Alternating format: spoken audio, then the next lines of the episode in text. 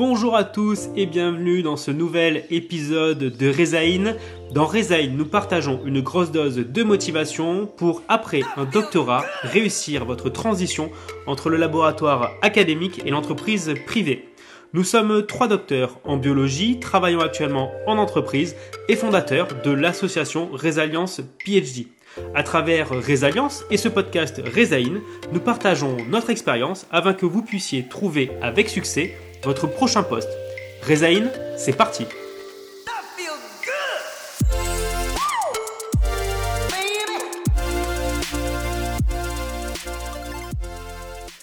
Bonjour à toutes et à tous, bienvenue dans ce nouvel épisode de Rezaïn. C'est maintenant le cinquième épisode Aujourd'hui, on va s'intéresser euh, à un sujet qui est quand et comment euh, son préparer son après-thèse. Donc, quand et comment préparer son, après-thèse.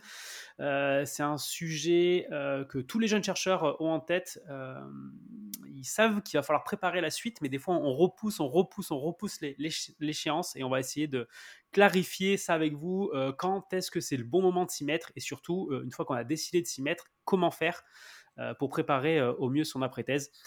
Aujourd'hui, je suis toujours avec les deux cofondatrices, puisque nous sommes les trois cofondateurs de Résalliance, qui sont Asia et Delphine. Salut à vous deux On est là Bonjour à tous Bonjour à tous euh, bah, super, merci pour votre euh, énergie. Alors ça, c'est vrai que c'est à chaque fois un dénominateur commun. À chaque fois qu'on est ensemble au téléphone, il y a quand même l'énergie qui s'en dégage.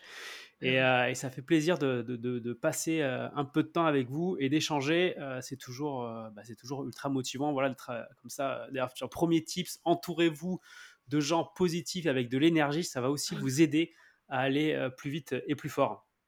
Avant d'aborder le, sujet du, jour, bah, c'est maintenant quasiment une tradition on va commencer par les, news, les news de Résalience. Qu'est-ce qui se passe en ce moment euh, au sein de l'association?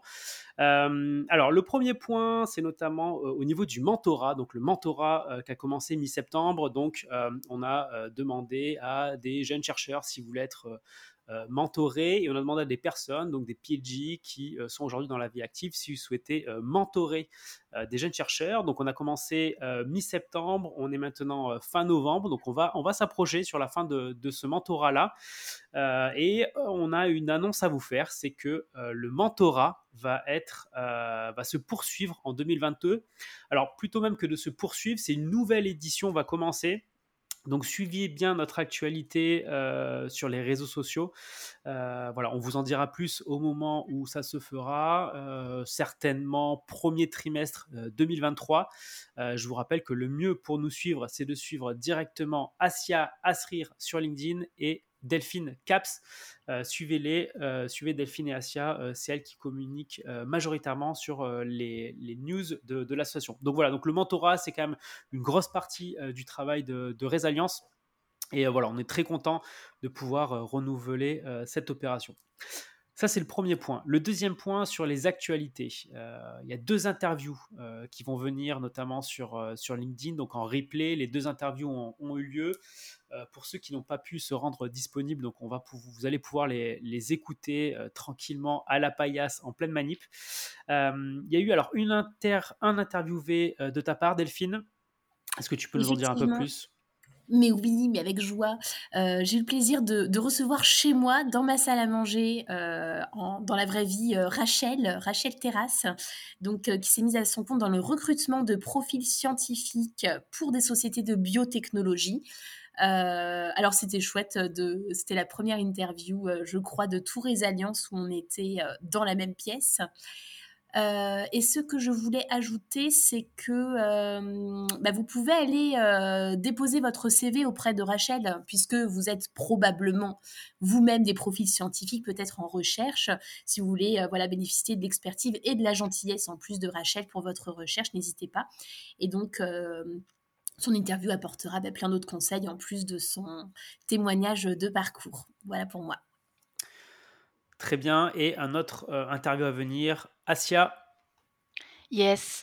Après celle de Delphine, c'était à mon tour d'animer l'interview de Ramdan, Ramdan Igalouzen, qui est CEO de Neomed Scientifique et il fait tellement de choses à coder, c'est juste incroyable. Une interview un peu coup de cœur, j'avoue. Euh, il vous pousse à, comment dire, il vous bouscule à travers ce qu'il vous raconte. Il vous dit, ben, si vous avez un projet, vous êtes passionné, vous avez envie d'y aller, agissez maintenant tout de suite et il donne plein de tips et conseils vraiment pour les gens qui veulent entreprendre. Donc ouais, j'ai hâte de voir sortir ce nouvel épisode. Eh bien, euh, très bien, euh, merci euh, Asia. Donc pour, pour retrouver ces épisodes sur la chaîne YouTube de Résilience qui est Résilience PhD. Donc Résilience PhD, c'est voilà, sur, ce, sur ce canal sur YouTube que vous allez retrouver toutes, toutes ces interviews.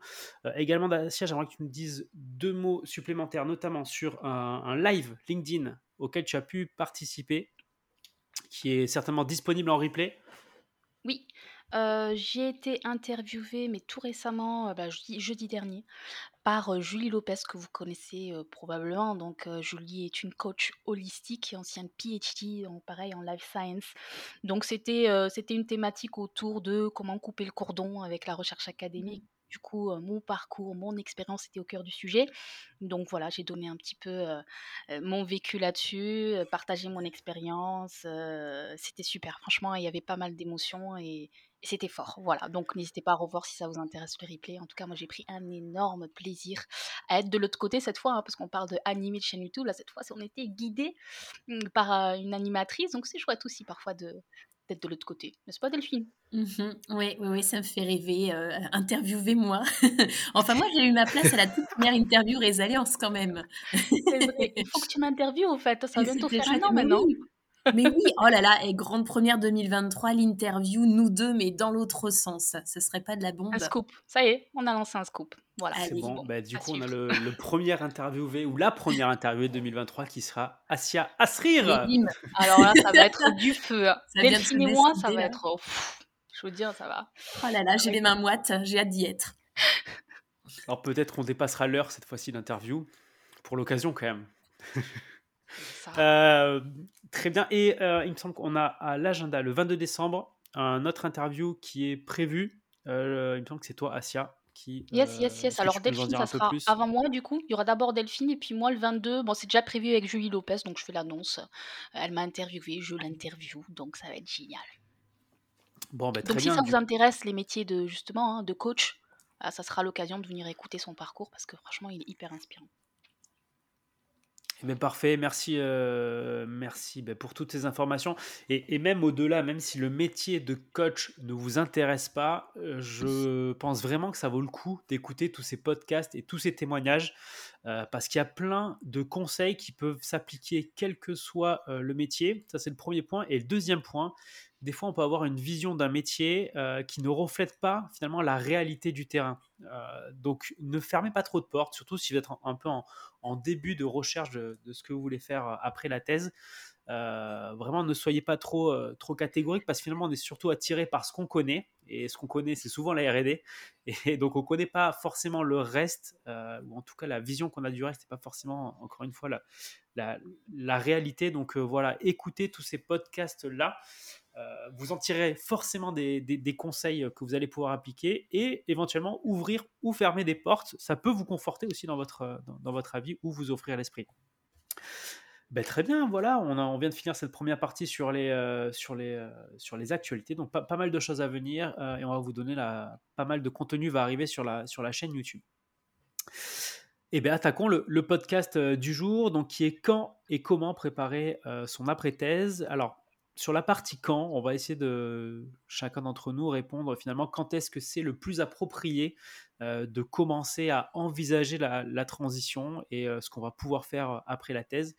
Et finalement, dans la partie comment, on va réellement essayer de vous donner un maximum de conseils que vous allez pouvoir appliquer euh, bah, dès, que vous aurez terminé d'écouter ce, podcast pour justement préparer bah, la suite. Hein, une fois qu'on a son diplôme, qu'est-ce qu'on en fait alors, du coup, première partie, quand préparer son après-thèse Quand commencer euh, bah, à, se, à, se, projeter Est-ce que l'une d'entre vous veut prendre euh, la parole sur, euh, sur cette partie-là? Sur le quand? La première année, la deuxième, la troisième, la quatrième? Peut-être même avant, dès le master, peut-être. C'est peut-être là le bon moment, finalement, pour préparer l'après-thèse. Moi, je pense qu'on a tous envie de dire le plus tôt possible, bien évidemment. Mon expérience n'a pas du tout été exemplaire ni modèle. Pour faire bref, moi, je me Comment ça bah non, bah, on n'est pas toujours exemplaire, mais ça sert de leçon pour les autres, Delphine. hein. C'est pour ça qu'on est là et c'est pour ça qu'on a fondé Résalliance. hein. Euh, c'est-à-dire que bah, moi, je m'en suis occupée qu'à la fin de mon second postdoc, en fait, quand j'ai réalisé que j'étais au chômage, que mon contrat était fini, que je me suis dit, bah, qu'est-ce que je vais faire de ma life? Donc voilà, il faut surtout pas faire ça. Et on est là surtout pour vous mettre l'accent là-dessus. Essayez de vous y prendre, bien sûr, le plus tôt possible. Alors, quand on dit le plus tôt, c'est quoi? Hein, parce que c'est trop large. Pour vous donner un exemple, euh, moi, quand j'ai déjà eu des personnes au bout du film qui étaient euh, quoi en master, en master, qui souhaitaient faire une thèse et qui réfléchissaient déjà à l'intérêt de faire une thèse, qu'est-ce qu'une thèse va lui apporter dans son projet professionnel et euh, quelle opportunité après la thèse si cette personne décide de faire une thèse. Donc en fait, plus tôt on s'y prend, mieux c'est. Il ne faut pas attendre d'être en thèse pour réfléchir à la pré-thèse. Voilà, donc ça c'est Mmh. une chose. Et deuxième chose, quand j'ai été au forum biotechno, il y avait un, un jeune, il était jeune, euh, qui était assis à côté de moi et à la fin il m'a interpellé et il m'a dit excusez-moi euh, je suis en première année je démarre hein, ma thèse hein, je suis en première année thèse et, et s'il vous plaît j'ai déjà une idée de ce que j'aimerais faire alors il s'intéressait au métier d'ingénieur ingénieur euh, brevet donc c'est intéressant on est tout de suite le gars alors qu'il était dans une discipline complètement différente donc comme quoi. Et il me dit je m'intéresse énormément à ce métier là et est-ce que dans le cadre de Résilience vous pourriez me mettre en contact avec quelqu'un? Voilà, donc déjà, il m'interpelle, il est en début de thèse, il a déjà une idée du métier, donc ça, je trouvais ça génial. Et il me dit tout de suite, je veux commencer à faire mon réseau. Donc là, qu'est-ce qu'on a fait Nous, ben, qu'est-ce que j'ai fait? Du coup Un, j'ai pensé à l'interview, une interview, donc c'était une personne que tu avais interviewée, Delphine, hein, qui était dans le domaine du, du- du- du brevet. Donc du coup, j'ai pu le mettre en contact avec cette personne-là. Je lui ai dit, ben, va regarder la chaîne YouTube, tu verras déjà, il y en a plein d'autres métiers, mais le métier en, en l'occurrence qui t'intéresse, tu peux avoir une vidéo là-dessus. Et ensuite, deuxième chose euh, que j'ai fait, c'est qu'on avait coaché quelqu'un justement euh, qui était euh, devenu consultant, ingénieur, consultant brevet. On l'avait on coaché, je crois, en début d'année. Et donc, il a trouvé un job actuellement. Donc, il a son poste actuellement. Et donc, je l'ai mis en contact avec cette personne-là. Et t- du coup, il a pu discuter avec lui de, de- de son parcours. Donc, c'est génial, en fait. C'est Mm. ça. C'est ça, s'y prendre, s'y prendre au bon moment. C'est quand vous avez une idée à peu près de votre projet professionnel, vous avez déjà une idée de qu'est-ce que vous aimeriez faire, qu'est-ce qui vous plaît. C'est déjà commencer à se renseigner, à faire du réseau. Et bien, c'est pour ça aussi que Résalliance existe. Donc, voilà. Donc commencez en master si possible parce que vous avez un projet, vous dites je veux faire une thèse, qu'est-ce que je peux faire après la thèse, qu'est-ce que j'ai envie de faire? Commencez en début thèse, why not, si vous, déjà vous avez une idée. Et puis ben, de toute façon, le réseau reste omniprésent dans cette histoire-là. Le réseau, il n'y a pas de bon moment pour en faire, il faut en faire le plus tôt possible, j'ai envie de vous dire. Donc je vous laisse compléter, euh, je suis sûre que vous avez plein de choses à dire. Vous. oui, alors moi je, suis très attachée à cette question-là, ce- ce- cette thématique du jour. Je suis très fière de notre choix. Euh, en toute objectivité, non, je la trouve difficile cette question euh, parce que quand bah, cha- chacun aura sa réponse, je pense, selon la construction de son projet professionnel, évidemment le plus tôt et le mieux. Mais, mais voilà, quand j'entends des personnes qui partagent, bah, notamment Rachel, dont l'interview est à venir, elle a cherché, euh, enfin, elle s'est vraiment pleinement investie dans la préparation de son après-thèse en tout début de sa première année, vraiment dès le départ.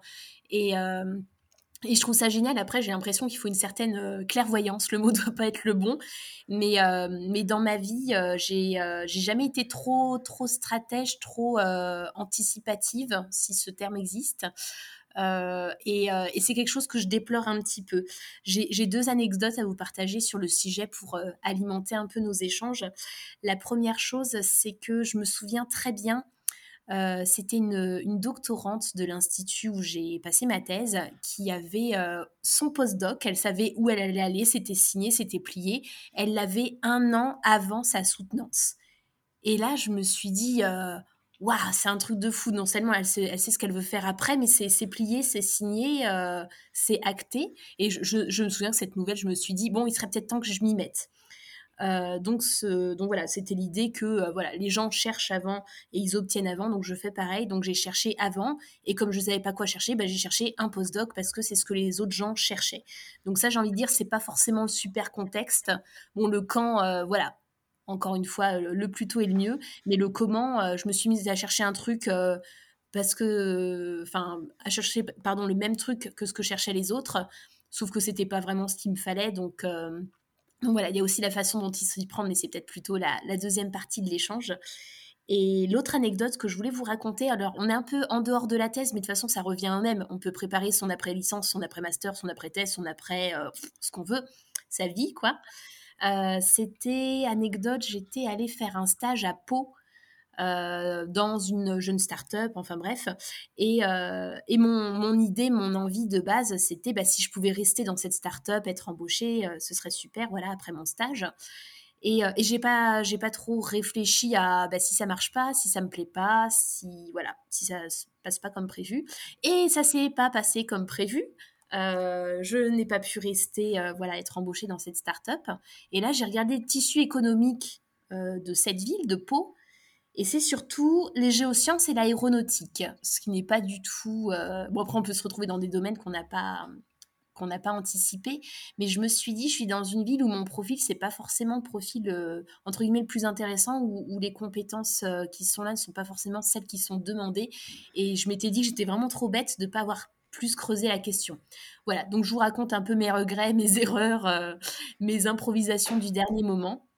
Donc voilà, si si vous avez euh, la chance ou alors euh, construisez cette chance d'avoir un peu une vision au moins à moyen terme, donc les quelques années prochaines, euh, voilà, c'est vraiment le message que j'avais envie de faire passer avec ce, ce podcast du jour. Voilà. Et toi, Alexis, du coup Oui, non, effectivement, bah, merci déjà pour, à vous deux pour votre, pour votre partage. juste pour ce que tu viens de dire, effectivement, je pense qu'avoir une vision, c'est l'essentiel. Et une vision, comme tu l'as dit, moyen, voire long terme, pas court terme. Euh, quand on est en thèse, la vision court terme, c'est je vais faire un postdoc parce que tout le monde fait un postdoc et parce que c'est la suite logique de faire un postdoc, donc je vais faire un postdoc. Ça, c'est une vision, euh, une vision court terme. Mais des fois, ça manque euh, de, vision moyen-long terme. Et je vais rebondir du coup sur ce que tu as dit, Asia, le, le, partage de, la personne qui t'a vu, qui était alors en master, hein, je, me semble toujours, ou en tout début de thèse. Master, un début de thèse. Qui se posait la question, finalement, je vais faire une thèse, mais à quoi ça va me servir derrière? Finalement, c'est, il, il, est là le bon moment pour préparer sa thèse. C'est se dire, effectivement, je vais faire ça, mais à quoi ça va me servir euh, derrière? Donc, d'où l'intérêt d'avoir une vision moyen-long terme. Alors là, vous qui nous écoutez, vous êtes déjà en, vous êtes déjà en thèse, donc vous allez me dire, bah, c'est, déjà trop tard. Moi, je pense que du coup, ayez la même, ayez la même attitude euh, par rapport à ce que vous visez après la thèse. C'est-à-dire que si vous êtes encore euh, en mode je vais trouver, je vais, je vais faire un postdoc parce qu'il faut faire un postdoc, parce que tout le monde fait un postdoc et parce que ça me semble simple aussi, parce que ça semble être la suite logique. Mais posez-vous la question, finalement, faire ce postdoc, donc avoir cette expérience professionnelle en plus, à quoi ça va me servir derrière pour aller sur le mmh. job ou la, la position d'après? Le postdoc, il va durer euh, quelques années, deux ans, trois ans. Donc finalement, posez-vous la question, ok, je vais faire un postdoc dans tel labo mais derrière, à quoi ça va me servir pour aller plus loin? Alors, effectivement, si c'est pour faire de, la, RD, de la, recherche, euh, tenter les concours de, de, de, chargé de recherche, par exemple, effectivement, le postdoc va être essentiel. Le postdoc à l'étranger euh, va même être, euh, j'allais dire, mieux, mais c'est finalement la base, peut-être même, de partir pour, revenir. Donc voilà, posez-vous la question de je vais faire ça, à quoi ça va me servir pour aller plus loin? Donc effectivement, hein, le, bon moment, c'est le plus tôt possible. Euh, plus vous y prenez tôt dans, le, dans, les trois ans de, thèse, et bah, plus ça vous laisse le temps de construire aussi ce, projet-là. Euh, et pour ceux, pour ceux qui s'y prennent un peu plus tard, euh, c'est-à-dire ben, soit la troisième, la quatrième année, qui ont déjà soutenu ou qui sont peut-être déjà, déjà en postdoc, euh, ben, il va falloir un peu accélérer, aller, aller un peu plus vite que, les autres et finalement euh, compresser, le, compresser le temps. Donc euh, voilà, plus vous commencez tôt, plus vous placez dans une situation confortable pour envisager la suite sereinement. Voilà, c'est ma vision du, de, de, la chose. Delphine, ouais, tu veux réagir? Oui, oui, oui. Je, voulais ajouter un truc à ce que je disais tout à l'heure. C'est que, bah voilà, j'ai cherché un peu ouais, un, peu moins d'un an avant ma soutenance, je crois, du coup. Et euh, bon, après, il y a la rédaction. Bon, je trouve que c'est pas évident de mener tout ça de front. Il y en a qui arrivent très bien. Personnellement, c'est pas quelque chose que j'ai réussi à mettre en place. Et là où je voulais en venir, c'est que après ma thèse, euh, je suis restée deux ans au chômage. Alors après, il s'est passé plein plein de choses pendant mon chômage. C'était pas deux ans de déprime toute seule chez moi à candidater. Hein. C'était beaucoup plus beaucoup plus riche et épanouissant que ça, malgré que c'était pas une situation tout à fait facile non plus. Mais voilà, alors je ne dis pas que les gens qui construisent peu ou mal ou trop tard leur après-thèse vont être un an, deux ans au chômage, mais en tout cas, ça n'aide pas forcément à, à, se retrouver dans une situation où on a un poste qu'on aime, qu'on a bien identifié, qu'on a bien compris, où on est bien dans ses baskets, etc.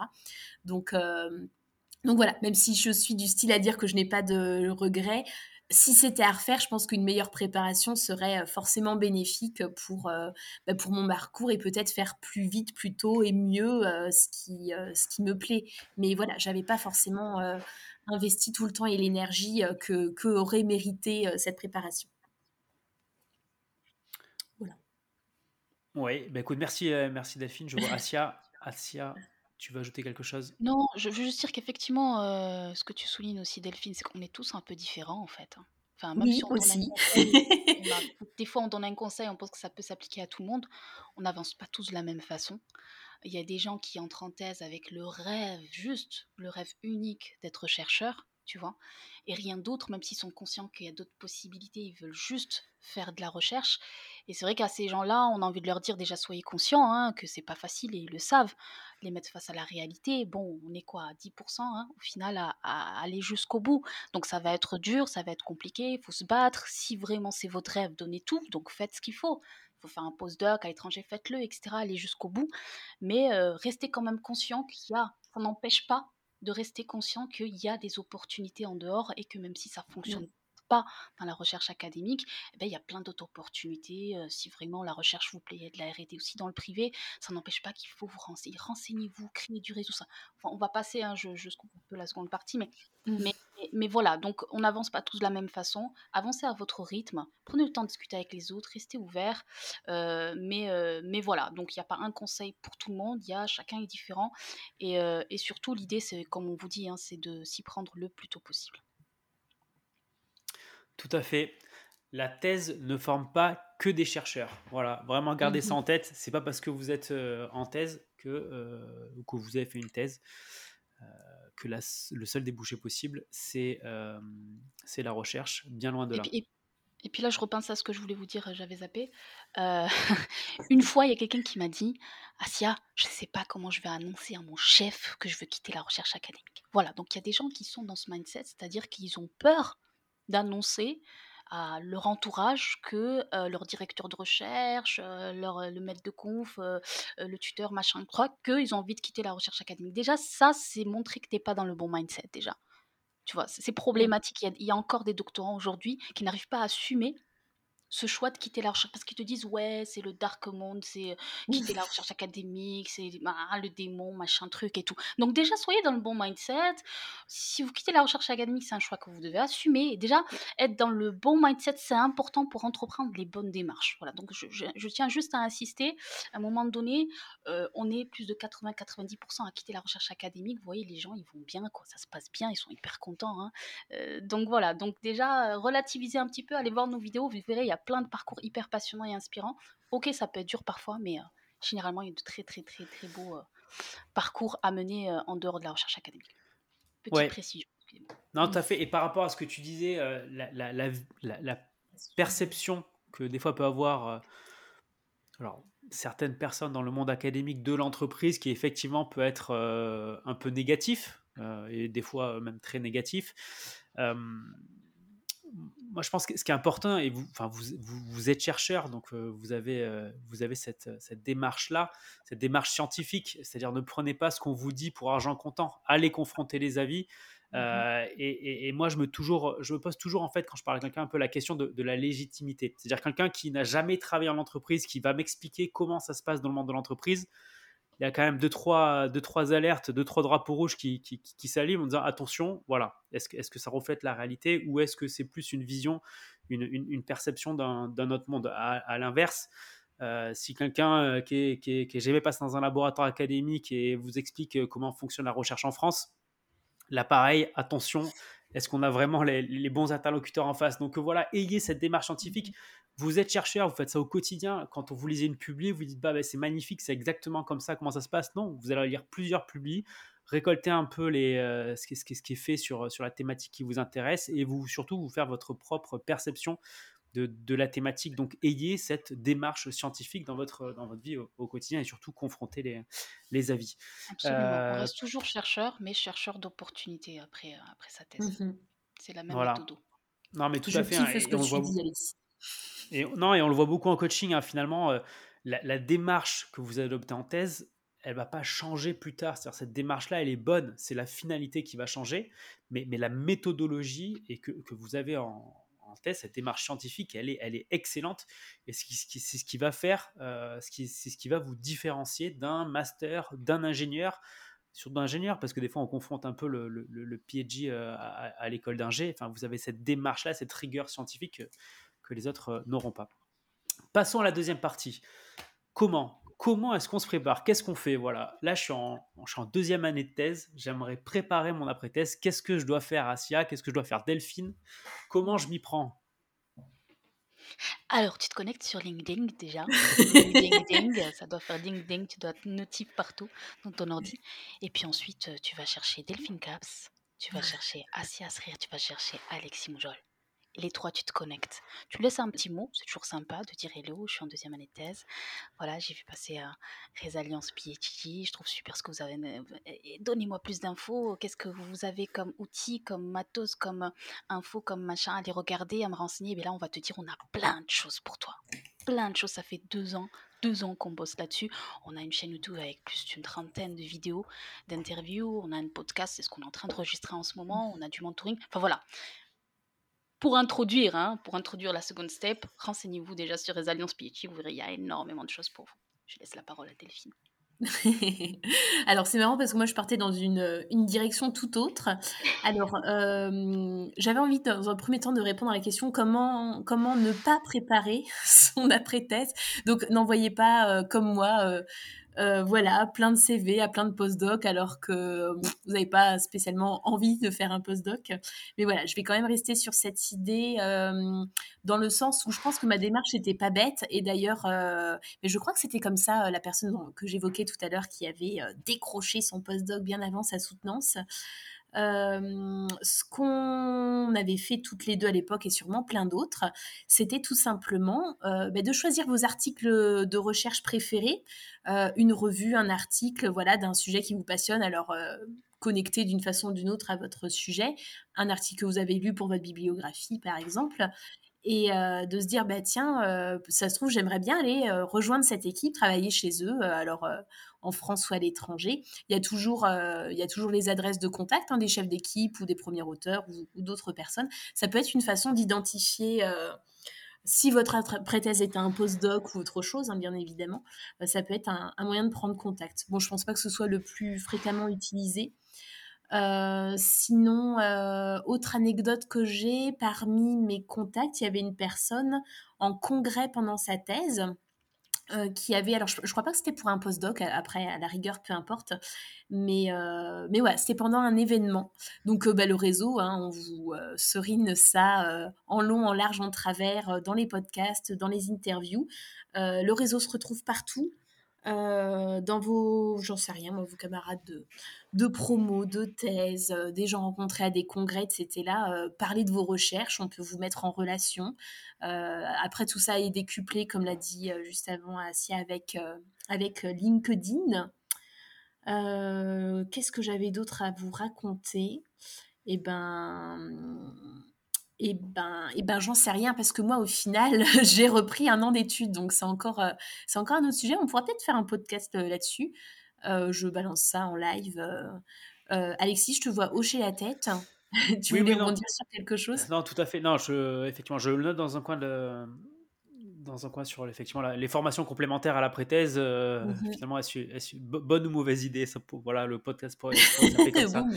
Euh, non, alors sur le, finalement, comment préparer son après-thèse euh, Moi, ce que je dirais, c'est la première question à vous poser, c'est qu'est-ce que vous avez envie de faire mhm. Alors, après votre thèse, mais surtout à moyen long terme. Voilà on, y revient toujours, effectivement, faire un postdoc très bien, vouloir devenir chargé de recherche, euh, pourquoi pas.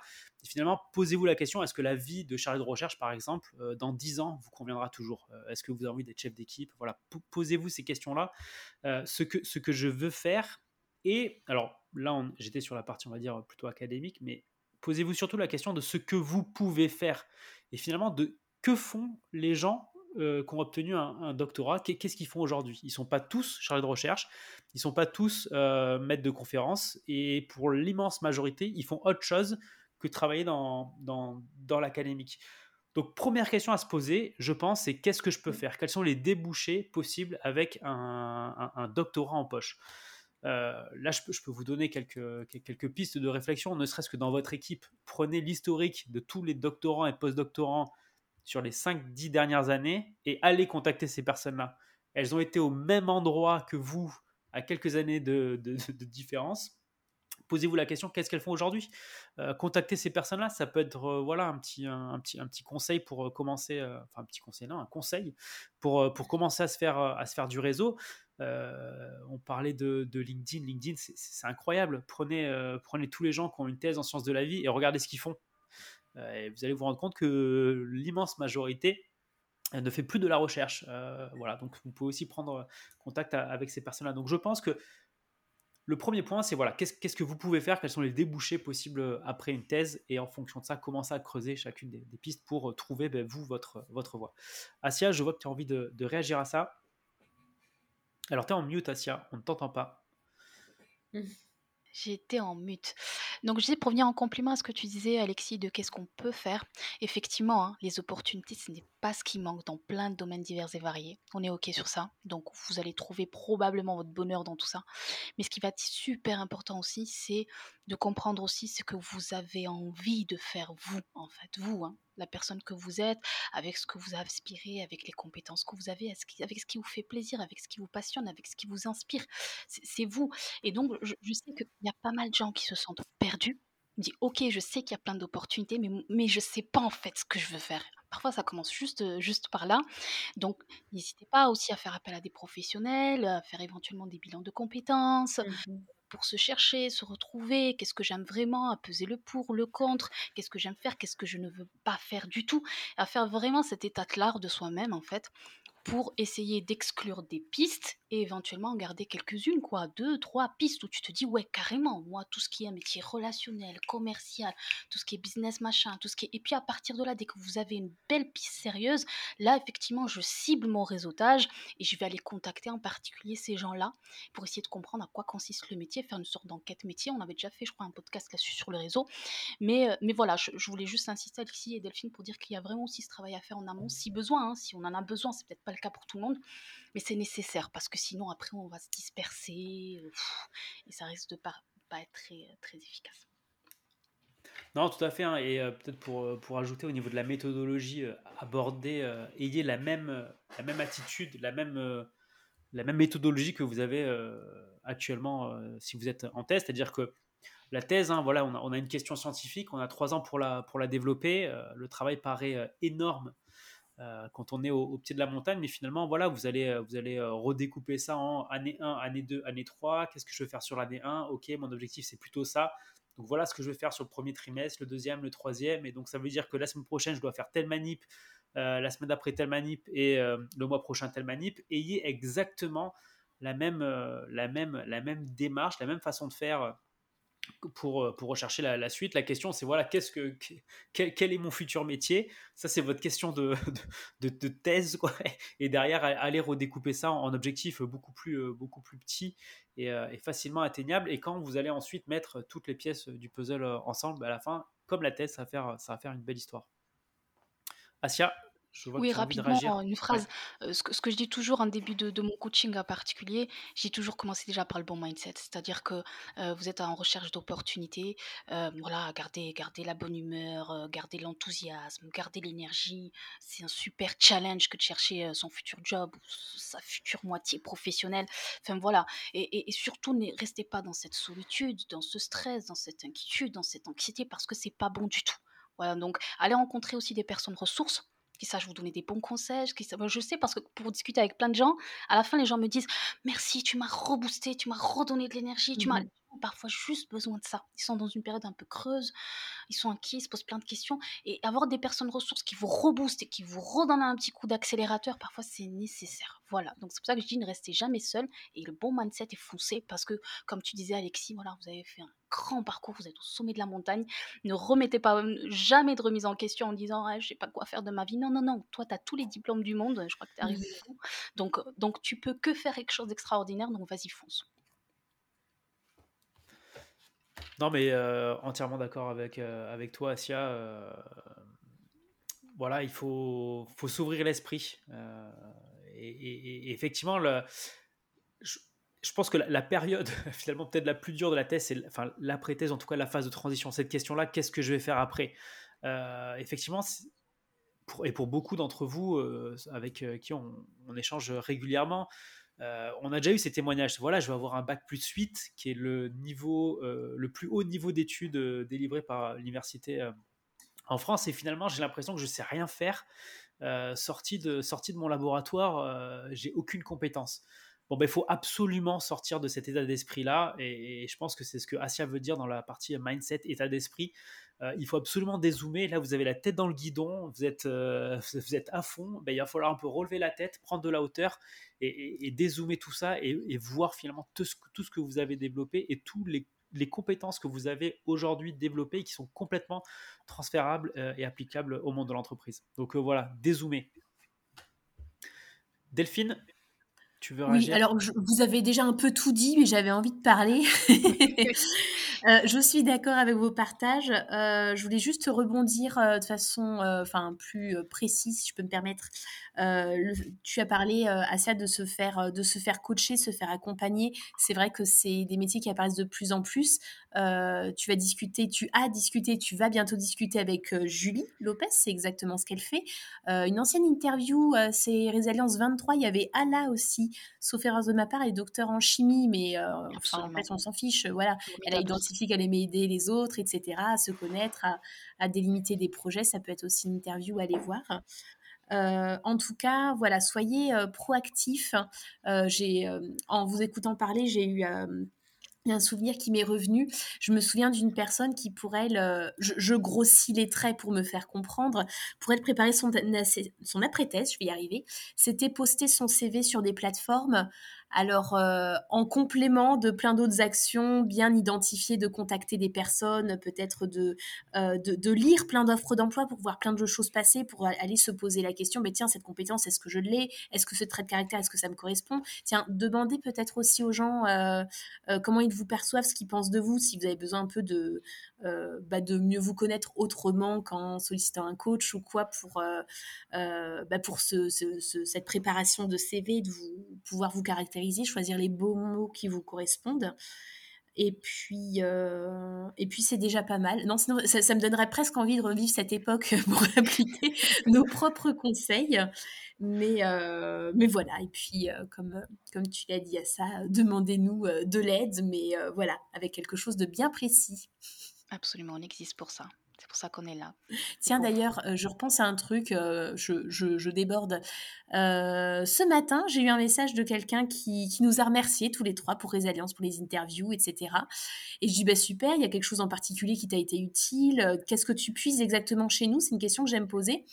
Et, la personne me dit, ben, rien en particulier, je suis pas forcément en contexte de recherche, mais juste l'énergie est bonne à prendre, même si je l'applique dans ma journée, juste dans mon boulot. Donc, euh, donc voilà, en fait, il y a l'info brute, vraiment le conseil qui va être utile. Mais euh, comme vous l'avez dit tous les deux déjà plusieurs fois, euh, ce côté état d'esprit positif, combatif pour bah, casser la baraque. yes. Eh ben, très bien, merci, merci à vous deux. Je pense qu'on a fait le, le, tour de la question et on va, on va conclure cet épisode ici. Merci beaucoup de nous avoir écoutés. Euh, on va continuer les podcasts. Hein. Euh, voilà, on a d'autres, une petite, des, séries, enfin des idées en tout cas de, thématiques. Cependant, si vous avez des idées ou des points que vous souhaiteriez qu'on aborde en podcast, n'hésitez pas à nous les communiquer. nous, ce qu'on souhaite, c'est surtout répondre à vos besoins, vos interrogations, vous donner un maximum de, de contenu qui, qui, vont vous aider. Donc voilà, faites-nous remonter ça. nous, ça nous sera utile aussi pour construire ces, ces podcasts. Voilà.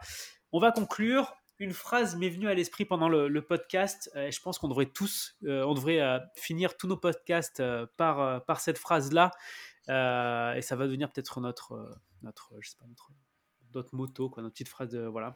Donc j'ai envie de vous dire pour conclure ce podcast, faites une pause de PubMed et foncez sur LinkedIn. Ciao au prochain épisode. et salut. salut à vous Merci deux. Salut à Bisous bisous. Ciao.